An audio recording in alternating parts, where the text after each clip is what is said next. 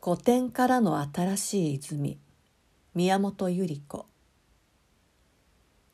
世界が至る所で大きい動きと変化とを見せていてこの状態はおそらく5年や6年で収まるものとは考えられない。第一次の欧州大戦の後世界の文学は非常に変化して日本も文学の歴史に一つの転換を示した。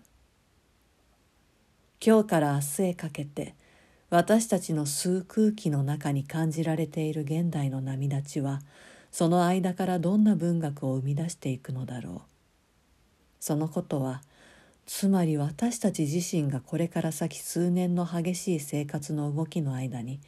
どんなふうに変わったり成長したりするだろうかということになるのであると思う。文学そのものが動揺しているというよりも文学に従事している人々が文学をどう見てゆくかという命名の態度の上での動揺がこの頃大変目立っていて文学を愛す者の胸に何となしの不安を呼び覚ましていると思う。いろいろな人がいろいろなことを言って新体制といって何か急に特別なものが文学の姿で出現しそうな感じを与えてこれまで文学というものは大体こういうものと思ってそれを愛していた人は旗と行く手に違った形でも描き出さなければならないような一種途方に暮れた気持ちにもさせられているのではないだろうか。日本の歴史をたどってみてもよその国の歴史を眺めてもいろいろの時代に文学はさまざまな解釈を下されてきているがそれが人生の真の喜びと悲しみとの姿を映したいと願う人間の精神の表れであるということについてはどんな解釈も文学としてのその本質を否定することはできなかった。世の中には随分巧みな宣伝文や広告があって一通り人々の目を引きつけるがそれが文学でないということは誰でも心の底では知っていることである。本当の立派な文学というものはその作品の中に描き出されている世界に私たちが自分の心を引きつけられてその中に自分のものであって自分には表現することができずにいた数々の思いを見いだしてゆきそれによって新しく人生を考えさせられ感動させられてゆくものだと思う。日本は未曾有の生活を経験をしていてこの経験はこの先々ますます深められてゆくものだから文学にしろそういう私たちの生きていく歴史の中で変わらずにいることは全くありえない。日本にも新しい文学は生まれるだろう。私たちが忠実に現代の日本の真苦と努力とを経て生きていけば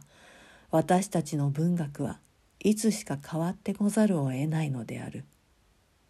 しかし文学についてそのような変化を言う場合どんなに変化の大きさが言われても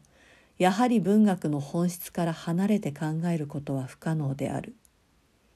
どんなに変化しても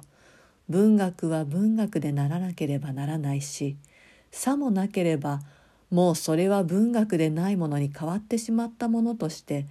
文学の外で語らなければならないものとなる。刻々に推移する今日の私たちの生活が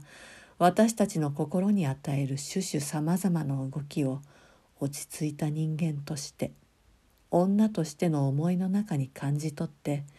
ささやかであろうとも我が心に恥じない文学として成長させていくために今日特に私たちが心がけて怠らないようにしなければならない勉強は何だろうか。文学を愛する人々はいつの間にかたくさんの世界の文学の古典を読んできていると思う。現代は明日への健全な成長をするために特にこの古典を深く読むということが実に大切なことになってきているのではないかと考えられる。ただ面白いとか有名だとかそういう目の先に惹かれる環境に従ってあれからこれへとあさって読むのではなく自分が真から尊敬できると思う古典をしっかり研究してその作家が一生をどんな努力で愛と正義とを求めて暮らしたか。そういう生々しい人間生活の後にも触れて学び取ることが大切だと思える。世の中が抑えられない勢いで動くからといってその動きの1から10までが人間生活のために喜び迎えられるものではありえない。私たちは何によってそれを判断するよりどころを我が心に見いだしていくのだろう。自分がこの人生に何を求めていくのかということが判断の根本でありその自分というものが取りも直さず一人の国民であり女であるということで自分という中には紛れもない多数の声が潜められているのである。偉い過去の作家たちはいずれもこの点をはっきりと芸術の中に与えている。古典の豊かな奥深い森の日で私たちは特に今日その文学の命の泉をたっぷりと自分たちのうちへ汲み取るべき必要がある。礼賛するばかりでなく自分の今日の心をどう表していくべきかということをいつも一方に現実の課題として古典を学んでゆく時なのだと思う。マミのうまみでした。